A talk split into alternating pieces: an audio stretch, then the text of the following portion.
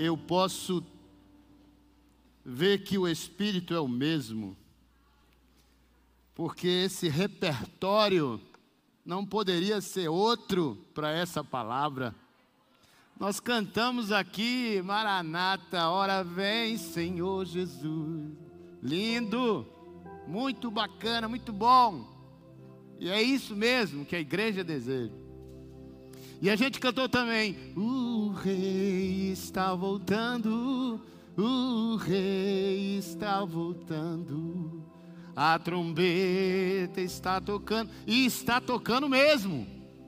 É verdade. Só que isso não é letra de música. Isso é palavra.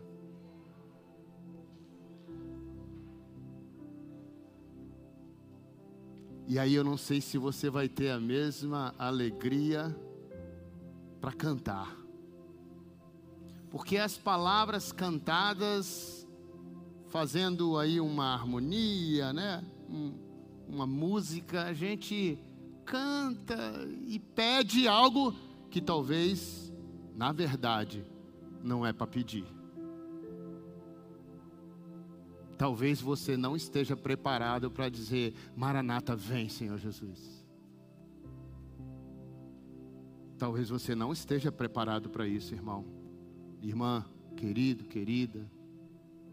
Porque quando a gente pedir a volta de Jesus, é pedir a consumação, ou seja, terminou, acabou, o tempo acabou, virá o julgamento do Senhor. E aí eu e você estamos prontos para o julgamento?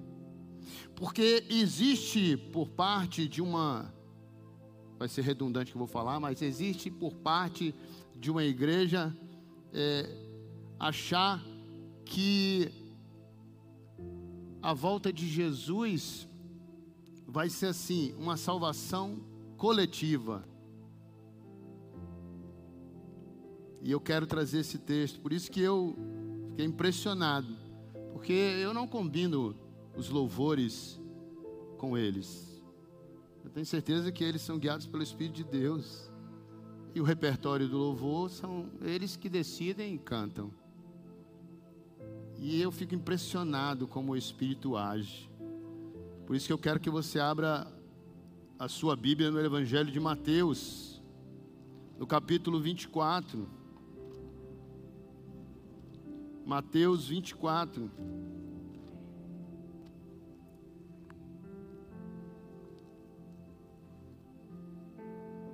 Porque a volta de Cristo, para muitos vai ser, ai Senhor, Graças, muito bom, maravilhoso. Vai ser um dia maravilhoso ver o Senhor surgindo na glória. Diz que vai ser como, ele me compara como um raio que corta e todos podem ver, né? Assim será a volta do Filho do Homem. Não adianta ninguém dizer ele voltou, está lá em tal lugar, quem quiser vai ver ele. Não, não vai nem sair do lugar não. E quando ele voltar, vai todo mundo ver de todo lugar e todo joelho se dobrará, toda língua confessará que Ele é o Senhor, para a glória de Deus Pai. Mas a volta dele implica no julgamento final, que é bíblico.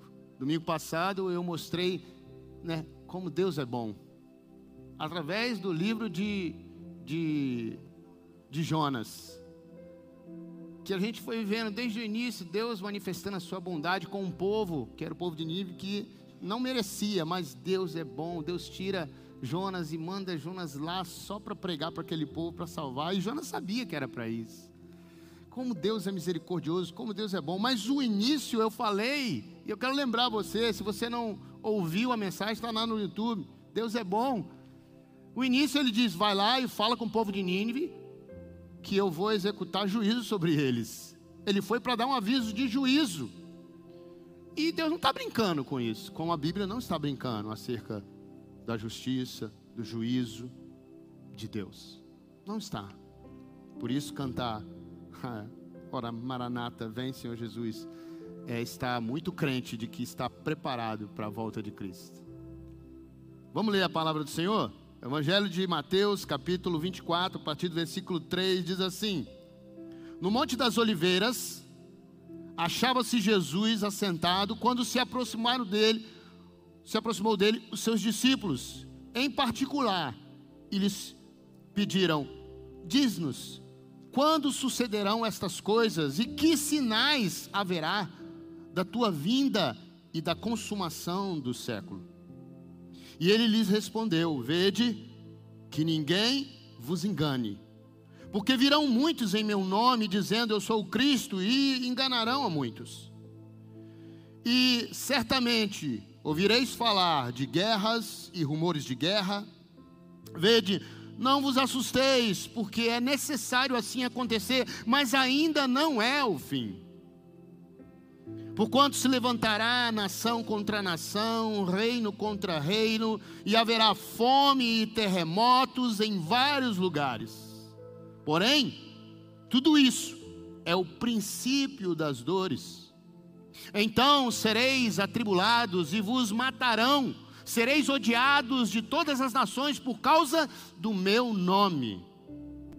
Nesse tempo, muitos hão de se escandalizar, trair e odiar uns aos outros. Levantar-se-ão muitos falsos profetas e enganarão a muitos. E por se multiplicar a iniquidade, o amor se esfriará de quase todos.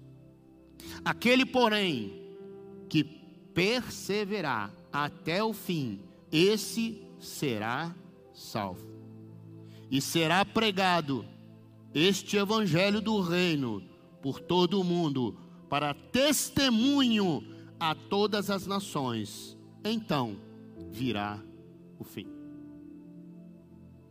Senhor Deus, eu quero, com muito temor, ministrar mais uma vez essa palavra. Porque, Senhor, o tempo é oportuno sempre foi oportuno. E os sinais que se apresentam a cada tempo vão fortalecendo a urgência de, se, de nos prepararmos, Senhor, para a tua volta.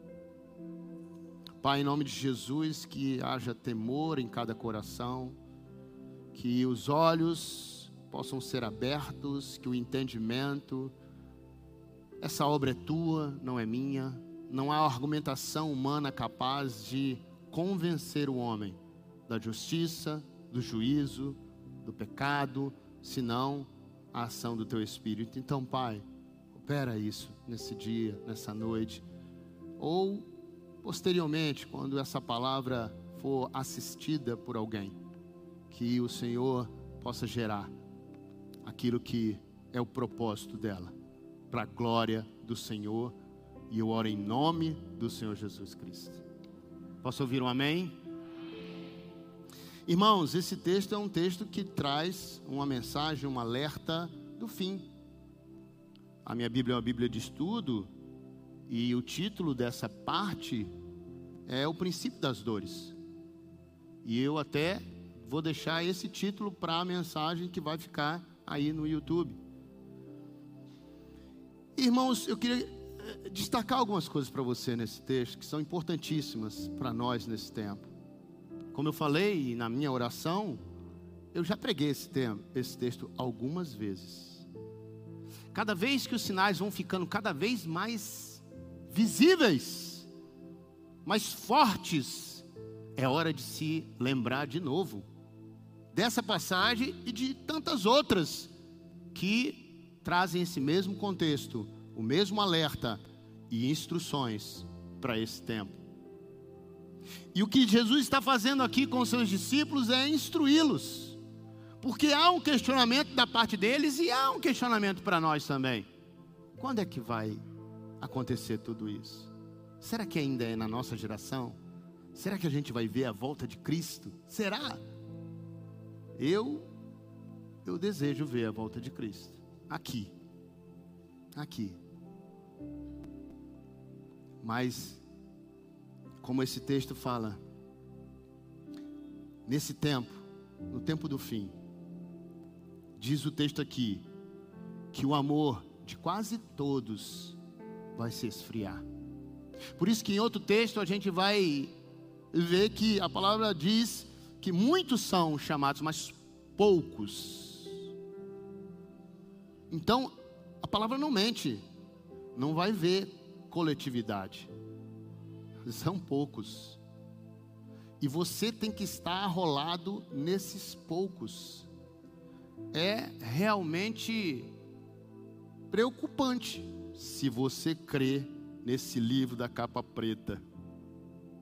Se você crê na Bíblia como a palavra de Deus. E isso não precisa interpretação, isso não precisa.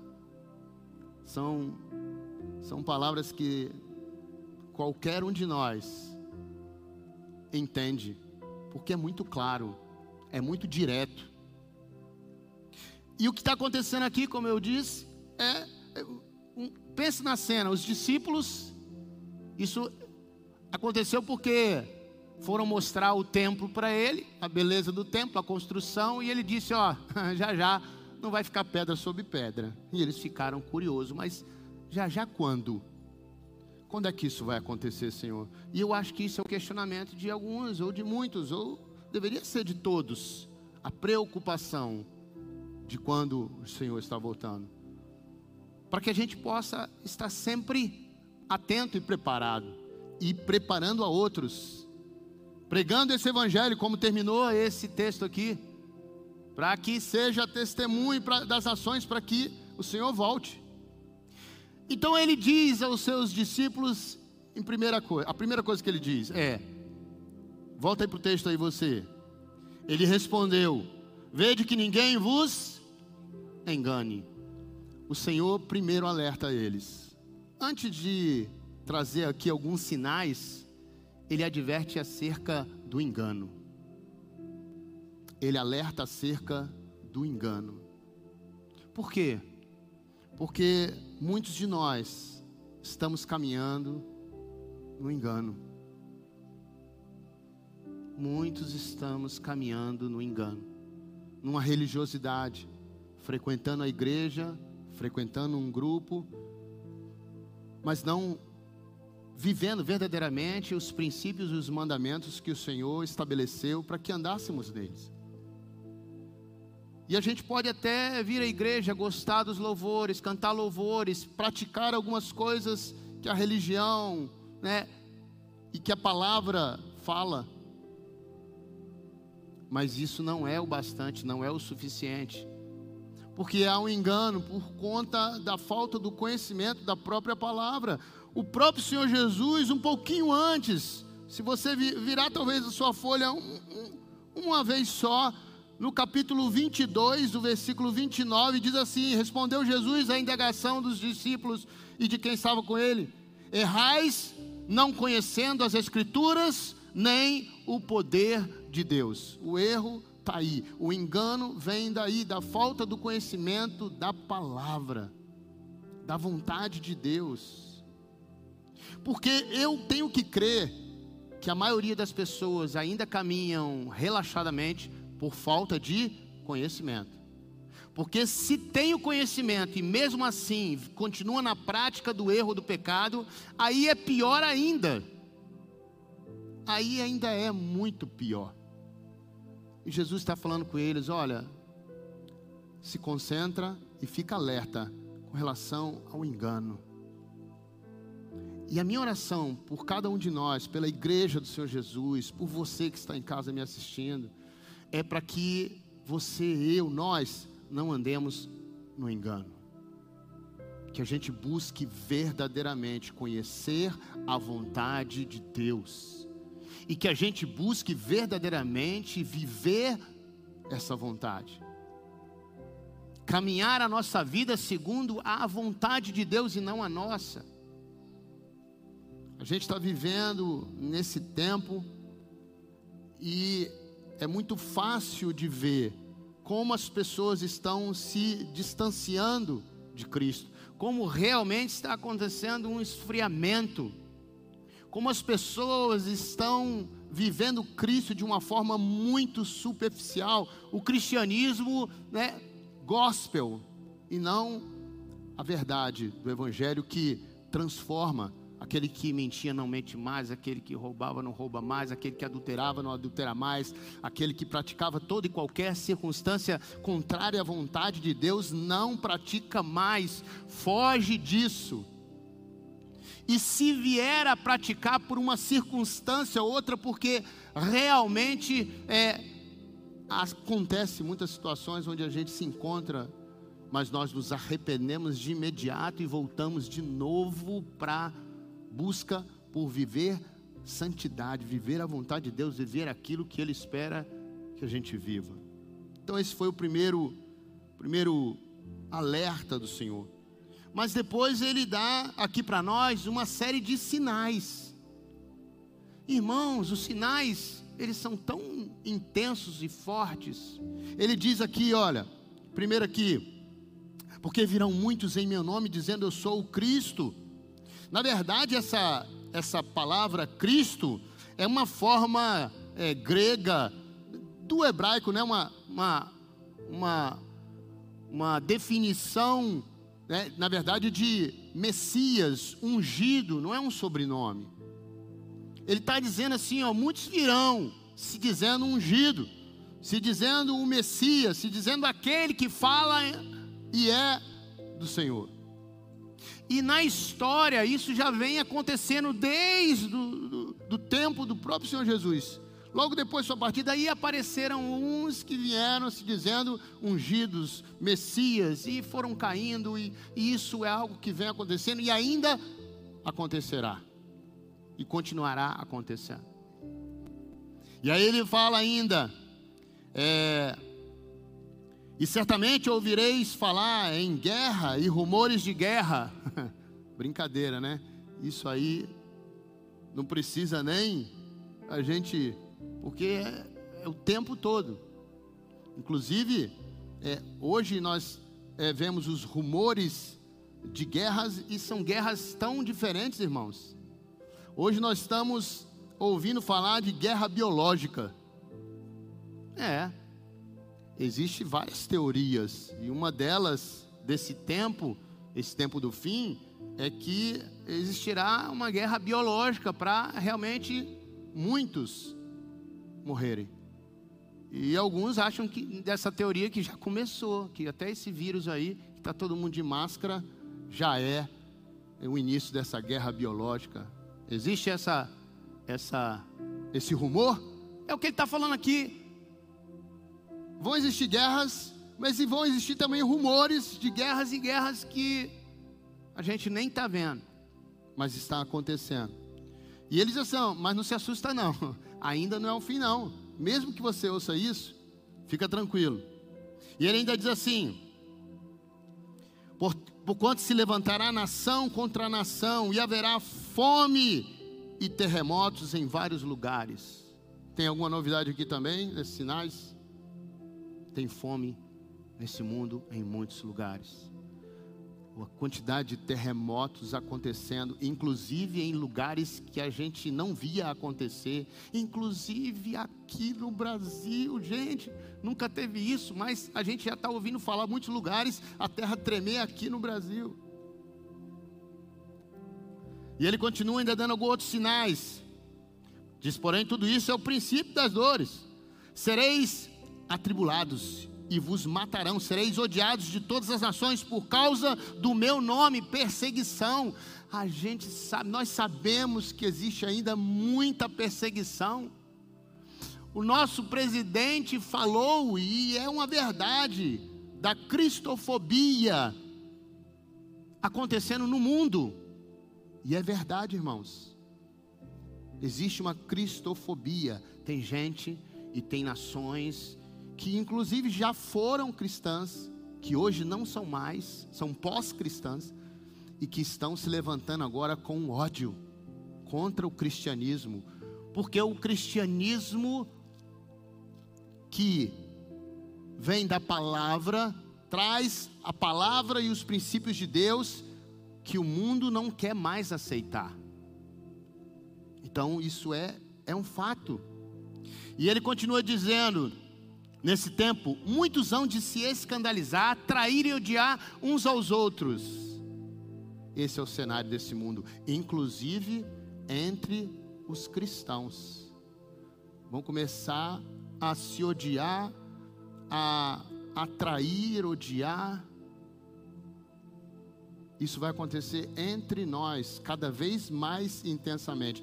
Oh, irmãos, basta ligar né, a internet e assistir as brigas, as acusações, as coisas tristes entre igrejas, entre pastores, entre líderes, que só contribuem para cada vez mais esses, esses sinais serem fáceis de identificarmos.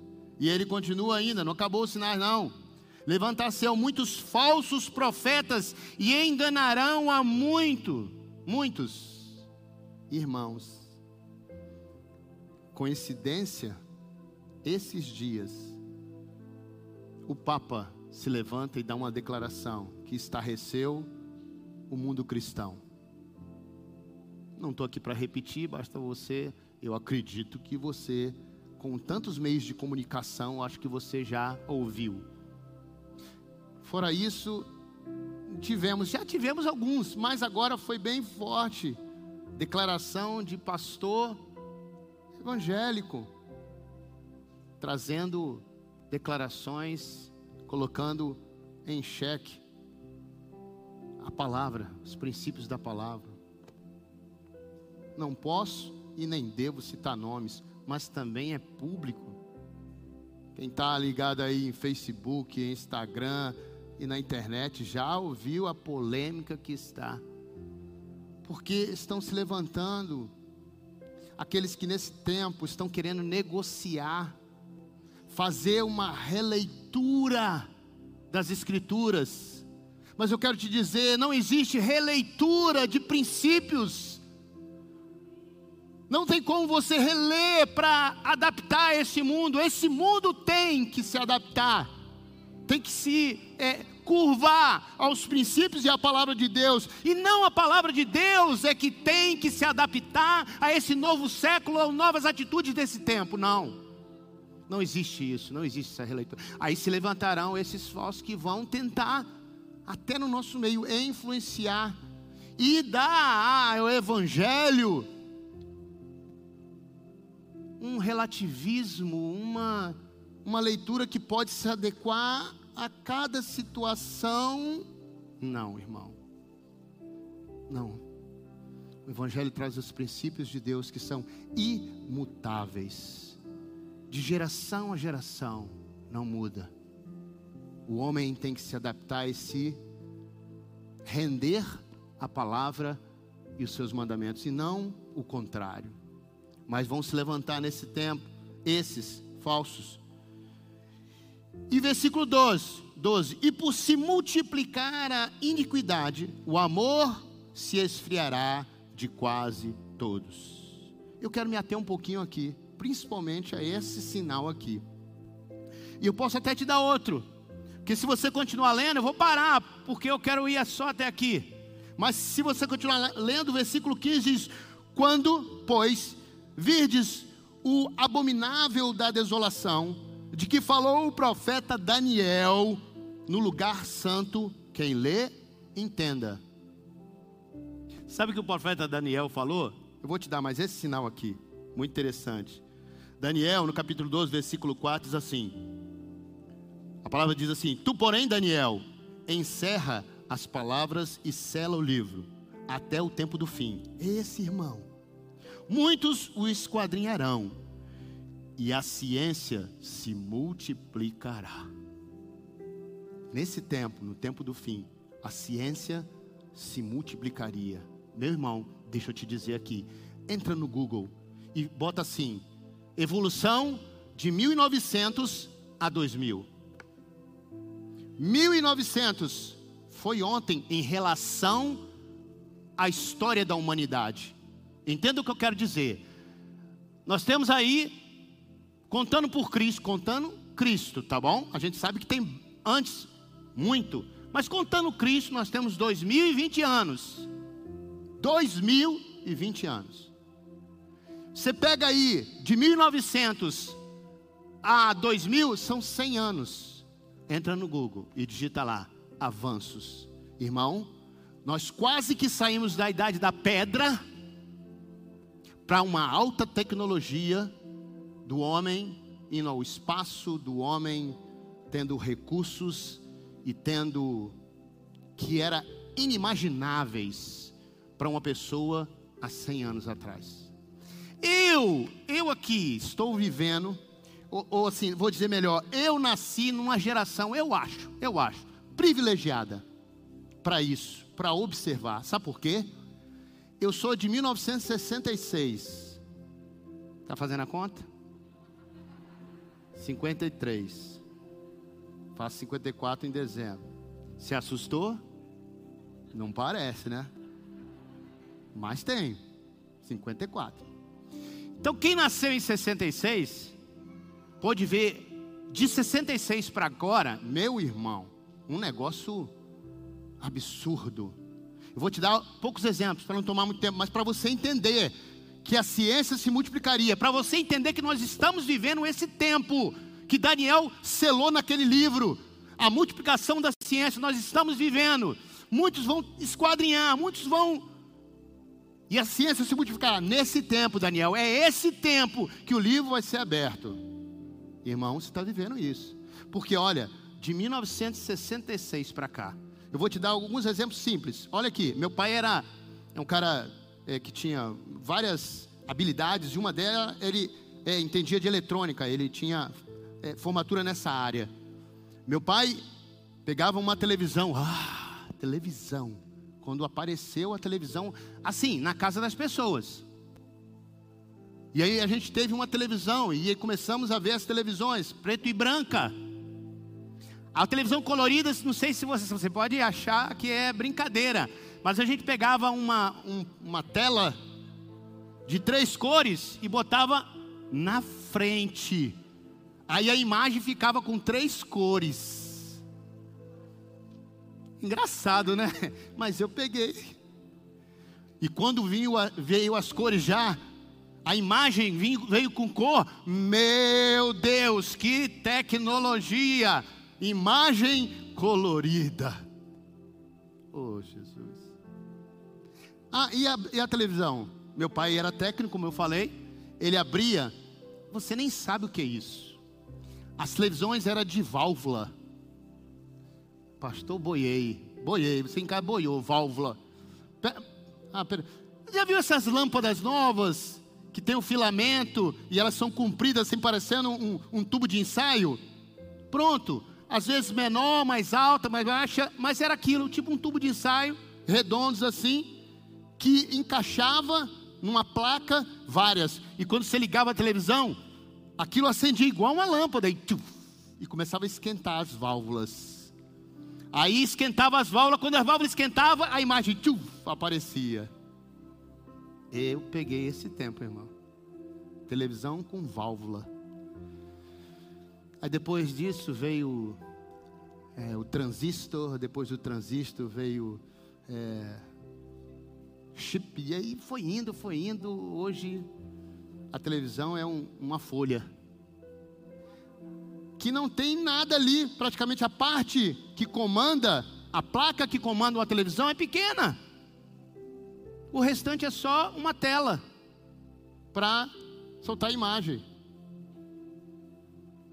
E você vai vendo as tecnologias chegando, o telefone e tudo mais.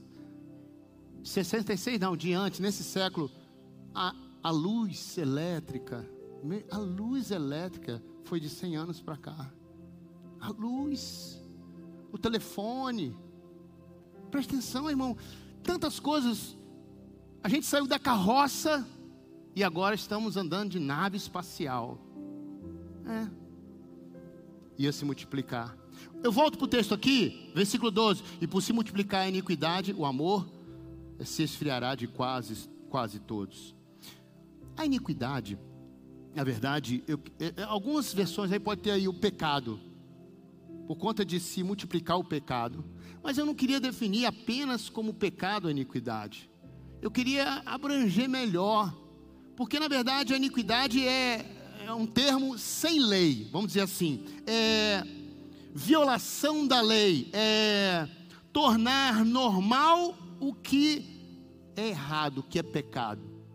Isso é iniquidade. Que a gente atribui ao ímpio que não conhece a Deus. É, o ímpio ele pratica muito iniquidade, que é andar sem ser regido, guiado pela lei de Deus. Não está nem aí para ela. Fazer o que é errado e dizer que é certo. Está nem aí para isso. É verdade. Isso é um algo mais de quem não conhece a Deus. Mas infelizmente, não é só deles.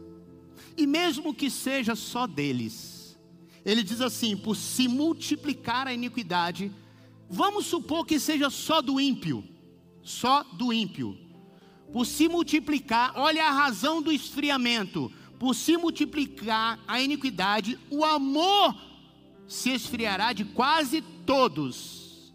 Então, o esfriamento tem a ver com o quê? Com a iniquidade, com o pecado. Irmão, eu comecei falando acerca de que muitos de nós passam a semana toda se dedicando a todo tipo de tarefa, suas responsabilidades, seu trabalho, a família e tudo mais. E não tem tempo vão usar esse termo, não tem tempo, para orar, para ler a Bíblia, para cultuar a Deus.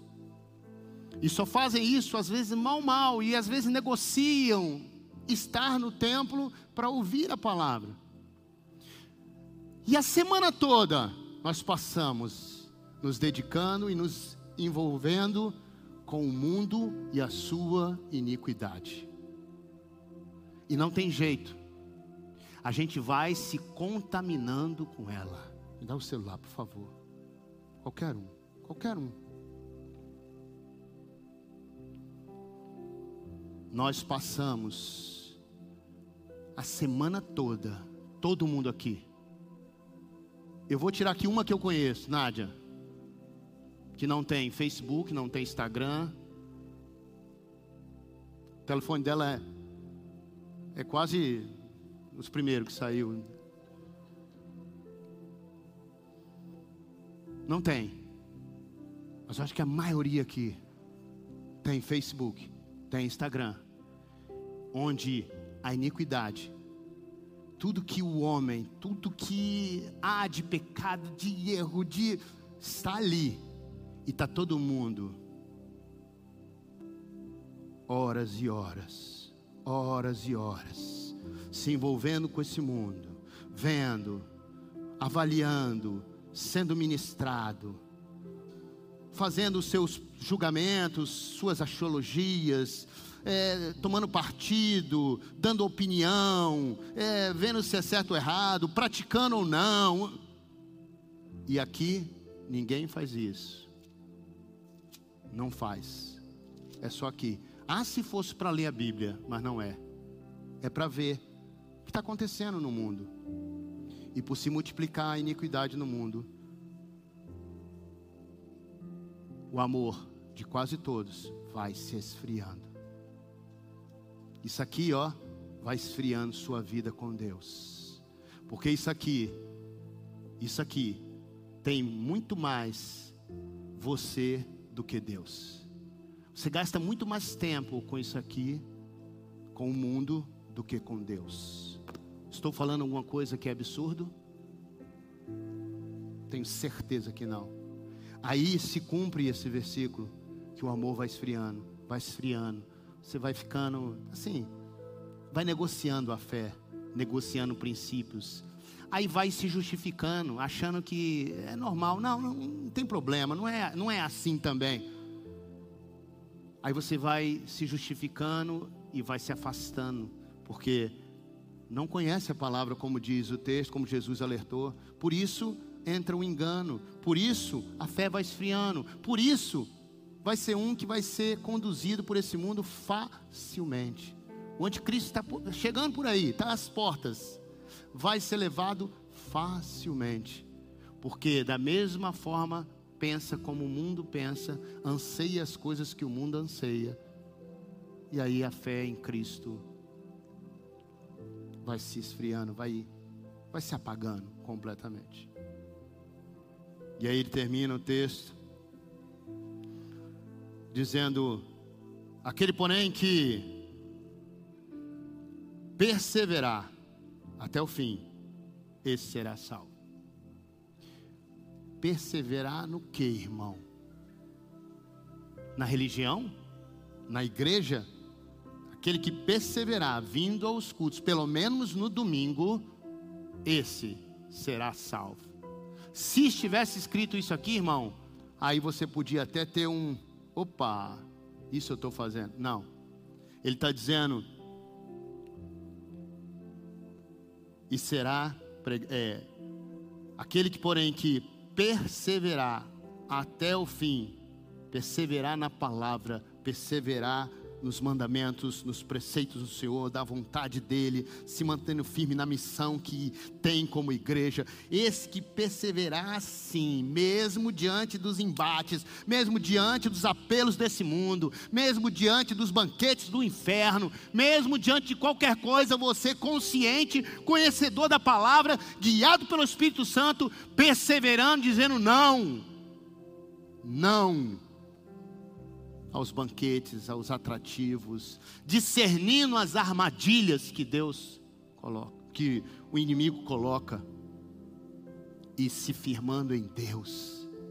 Esses que perseverarem assim, até o fim, até o dia de Cristo, até a sua morte, porque o dia de Cristo chega quando eu e você partimos desse mundo. Jesus chegou para nós.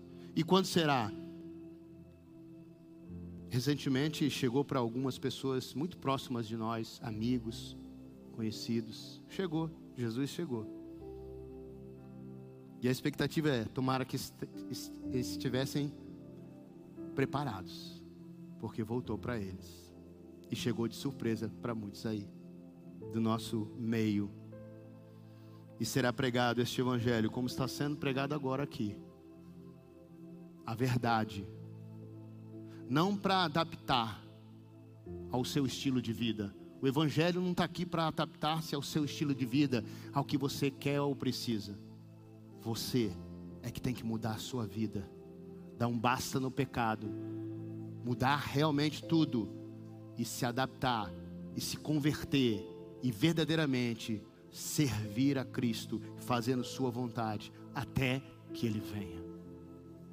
Essa é a palavra. E aí você vai cantar. O rei está voltando. O rei está voltando. E isso vai realmente ser algo que você deseja. Porque o Espírito de Deus testifica com o nosso espírito que somos salvos. Não deixe que ninguém vos engane. Jesus disse: Não não deixe que o engano entre, porque a palavra, ela é clara. Examine-se um homem a si mesmo. É fácil ler a palavra, é fácil ouvir o que foi dito aqui da palavra e se fazer uma avaliação própria. É fácil demais. E aí sim, se posicionar. Agora, sabe o que é mais fácil ainda? E eu já estou terminando. Sabe o que é mais fácil ainda? Acabar o culto, a gente ir para a pizzaria, brincar, sorrir e amanhã voltar para a nossa vida do mesmo jeito, sem mudar um grau, sem nada. E isso, irmãos, isso é preocupante. Sabe por quê? Porque é um dos sinais o esfriamento. Já está tão frio, já está tão gelado, está quase um cadáver, um zumbi espiritual. Já não, não tem sensibilidade, consegue ouvir, ouvir e continuar na mesma situação. Mas O rei está voltando. O rei está voltando. A trombeta está soando, irmão. Está soando. É uma verdade. Se você lê Apocalipse, fala das trombetas que vão soar antes da volta de Jesus. Sete trombetas. Você sabe o que, significa trombeta? Aquele negócio que se você acha que é aquilo também é uma trombeta. Mas quando a Bíblia fala de trombeta, trombeta é acontecimento. Então as trombetas do Apocalipse são acontecimentos. E você vai ler a, ver a primeira trombeta, já tocou, irmão. É só ler e estudar. A segunda trombeta, já tocou, irmão. A terceira trombeta já tocou. A quarta, a quinta, a sexta. Nós estamos na última trombeta. Literalmente. Se você for ler e estudar o Apocalipse e os livros, o, os acontecimentos que antecederiam a volta de Jesus, você vai ver que os outros acontecimentos já aconteceram. E nós estamos vivendo a última trombeta. E eu e você precisamos estar atentos. Os sinais estão aí. É impossível que a gente não esteja vendo. E se você não estava percebendo, tem alguém que está aqui para falar, para te alertar, para testemunhar até o dia de Cristo. Feche os teus olhos. Senhor Deus, nós estamos diante da tua palavra que é verdadeira, que é fiel. O Senhor é bom, o Senhor é maravilhoso, o Senhor é longânimo, Senhor é benigno. A tua palavra diz que o Senhor não tem prazer na morte do ímpio, não tem prazer na morte daqueles que vão perecer. O Senhor faz tudo para que as pessoas ouçam a tua voz, se arrependam e se voltem para ti. E a minha oração aqui, Deus, é que o teu espírito que convence venha sobre cada um. Deus, em nome de Jesus, tira a vida de muitos dessa dessa situação, Senhor dessa letargia, dessa vida superficial, dessa vida religiosa, dessa vida de engano. O Senhor mesmo alerta aqui, para que não sejamos enganados. Pai, em nome de Jesus, livra-os do engano.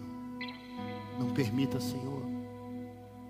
Se levantarão, e já vemos isso, Senhor, falsos profetas Homens que vão ter discurso para massagear o ego, para agradar. Mas a tua palavra, Senhor, ela não vem para agradar. O próprio Senhor Jesus diz: Eu não vim trazer paz, eu vim trazer guerra. O filho contra o pai, a nora contra. Os inimigos serão da sua própria casa. O Senhor Jesus diz: Eu não, aquele que quer me seguir, negue-se a si mesmo, tome a sua cruz e siga.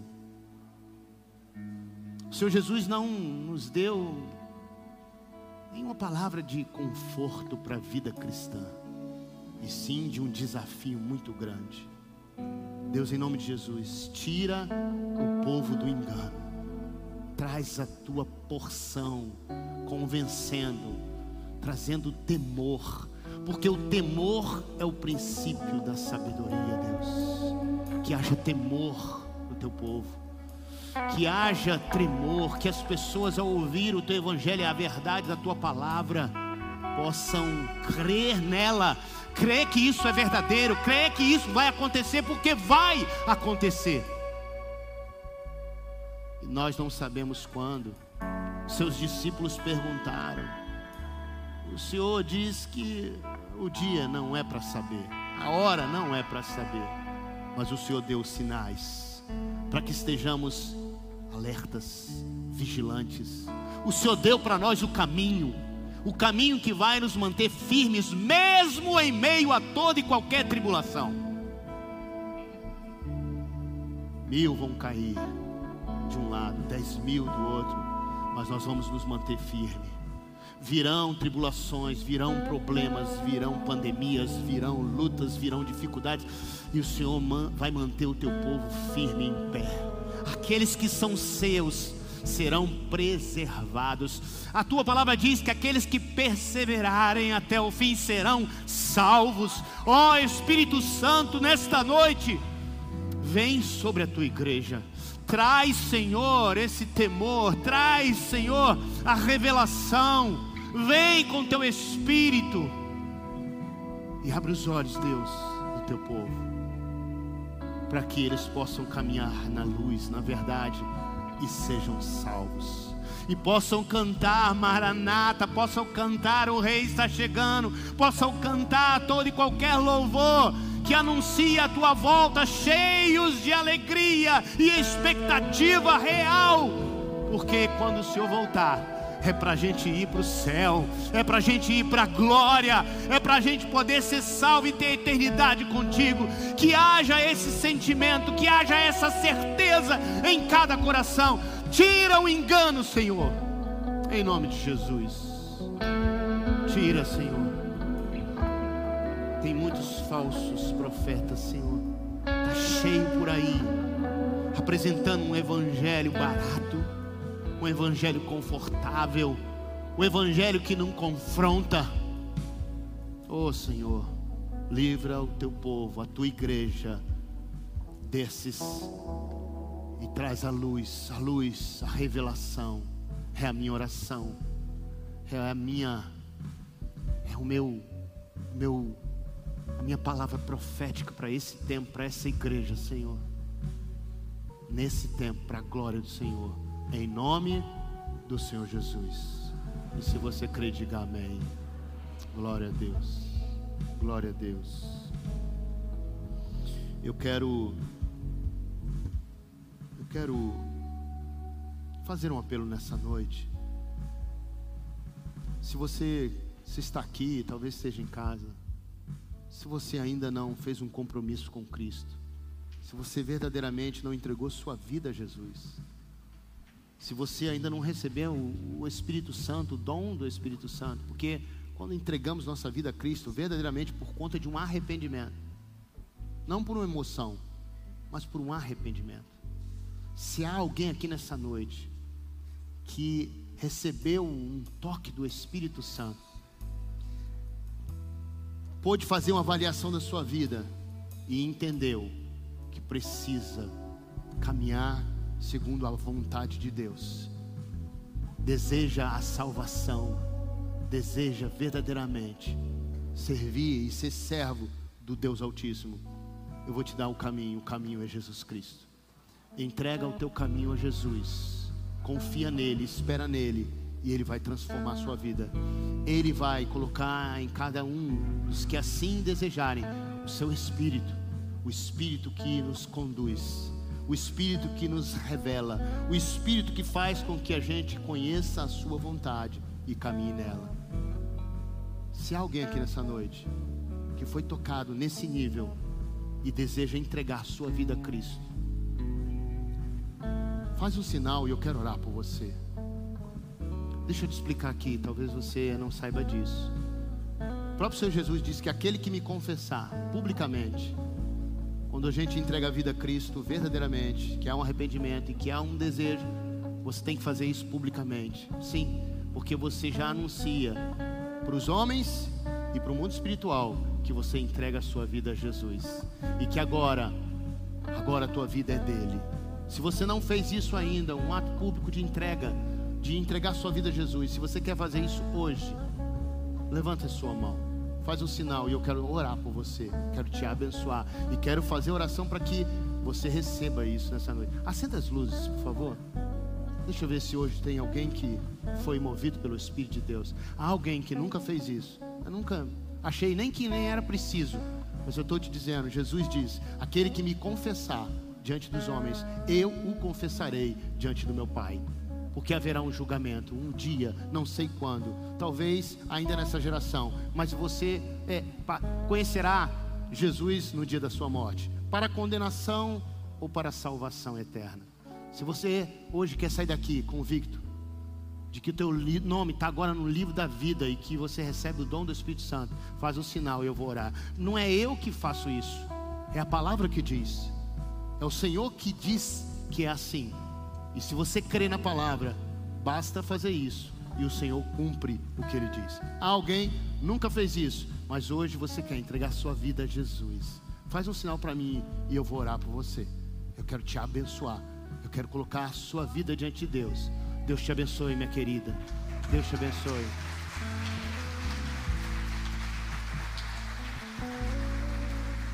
Eu creio que deve ter mais pessoas aqui que ainda não fizeram isso. Talvez você ainda não entendeu. Mas esse ato, o ato que ela teve agora ali, de levantar a mão, e Deus contemplou o coração e viu verdade. Isso é o suficiente para Deus, para você ser salvo. Porque a partir daí, Deus se compromete com a sua vida. A partir daí, você se torna filho. A palavra diz isso você se torna filho de Deus e Deus vem sobre você e coloca o Espírito Santo para te guiar todos os dias. Ah, mas alguém? Isso quem diz é a palavra, e eu creio nisso, porque aconteceu comigo. Já aconteceu com quantos aqui? Levanta a mão quem já entregou a vida a Jesus. E qualquer um desses que levantou a mão vai te dizer: minha vida foi transformada. Estão num processo cada vez intenso, mas foram transformados. Além dessa jovem, há mais alguém que quer entregar sua vida a Cristo hoje, que quer sair daqui transformado. Não porque você tem poder ou que você vai conseguir isso porque você apenas levantou a mão. Não, porque Deus é fiel à palavra dele e ele vai honrar você e vai trazer sobre você o espírito dele que vai te ajudar, que vai te sustentar, que vai fazer com que você compreenda a vontade dele. Os seus olhos vão se abrir, sua vida será transformada. Isso é real. Isso é verdadeiro. Tanto eu quanto todos esses que levantaram a mão podem testemunhar isso. Eu vou encerrar porque eu preciso terminar o culto. Há mais alguém? Levante a mão. Talvez você em casa. Deus te abençoe, querida. Que bom. Há mais alguém? Se há, eu queria ver se tem um macho aí, um homem de verdade, que se arrepende, sabe que vai ter que deixar de, de prática de muitas coisas. É verdade. Mas é o Espírito Santo que vai te sustentar para isso. Hoje a pastora falou de manhã sobre empoderamento feminino. Sabe por que elas estão ficando cada vez mais poderosas? Porque elas são mais sensíveis à voz de Deus. Geralmente nos cultos, o grande número de conversão é mulheres que são mais sensíveis ao Espírito Santo. Os homens são muito machão, muito duro. Pois é, mas aí você vai com essa macheza toda para o inferno. Aí eu quero ver você macho enfrentando o cão, o diabo. Aí, meu amigo, você vai ver que você não é macho. Aí você não é macho nada. Você é macho aqui. Mas para enfrentar um mundo espiritual maligno, você é uma galinha. Você é um frouxo. Há alguém aqui, um homem, que recebeu essa palavra e queira entregar a sua vida a Jesus? Há alguém, macho. Não é frouxo, não, é macho. Porque sabe o que tem acontecendo na vida de um homem que entrega a vida a Jesus? Tem que abandonar o pecado. Se fornicava, ou seja, transava sem estar casado, tem que parar. Se adulterava, tem que parar. Se fazia negócios em escuros, tem que parar. Se mentia, tem que parar. É verdade. Então, evangelho não é para frouxo. Evangelho é para macho. Evangelho é para homem. É para cara que sustenta aquilo que decide. E principalmente com Deus. Não é para qualquer um mesmo, não. E infelizmente, na nossa geração, tem pouco homem. Tem muita gente do sexo masculino, mas macho, mas homem, tem poucos. E cada vez vai ficando mais difícil ainda. Ainda dá tempo você ser macho. Tô, tô enrolando aqui para o macho levantar a mão. Eu quero orar por, por essas meninas que levantaram a mão. Essa, essa moça, a outra, quem, cadê a outra? Aquilo? Ah, tá ali, vem cá, eu quero orar por você. Vem cá rapidinho, vou fazer uma oração. E a igreja vai concordar. Então esse ato esse ato, ele, glória a Deus. Esse ato, ele se estabelece pelo que vocês creem, e eles se estabelecem porque a igreja anuncia, a igreja. Talvez você já tenha feito uma aliança com Cristo, mas você se afastou dele. Talvez seja isso. E você hoje quer é, reatar, você quer refazer a tua aliança com Cristo. Se tem alguém assim aqui hoje também, você pode sair do seu lugar e vir aqui. Debaixo dessa palavra, se o Espírito Santo falou com você, você pode sair e vir aqui. E se qualquer pessoa, né? Se esse mate que eu estou esperando ainda quiser, sai daí e vem aqui. E eu vou orar por você. Eu queria que você estendesse as suas mãos para cá. Senhor, em nome de Jesus, eu quero orar pela vida delas, Senhor. Que nesta noite ouviram, entenderam e foram tocadas pelo Teu Espírito Santo. Pai, vem agora que se cumpra a tua palavra na vida de cada uma delas. Que o teu Espírito Santo, o dom do Espírito Santo venha sobre elas, trazendo o entendimento, trazendo, Senhor, a revelação, os olhos sejam abertos. Pai, escreve o nome delas no livro da vida. Está diante, Senhor. Senhor, fortalece a caminhada para resistirem a todas as tentações e tudo que o mundo oferece. Que o Senhor faça uma obra verdadeira na vida de cada uma delas é a minha oração declarando isso. Pai, que toda ação maligna, que todo levante do inferno, tudo que o inimigo até hoje trouxe para impedir, para trazer engano, seja desfeito em nome de Jesus. E que elas possam receber o Espírito Santo e terem seus nomes escrito no livro da vida, como diz a tua palavra. Assim eu oro e eu profetizo e declaro em nome de Jesus. E a igreja diz amém. Glória a Deus. Deus abençoe vocês.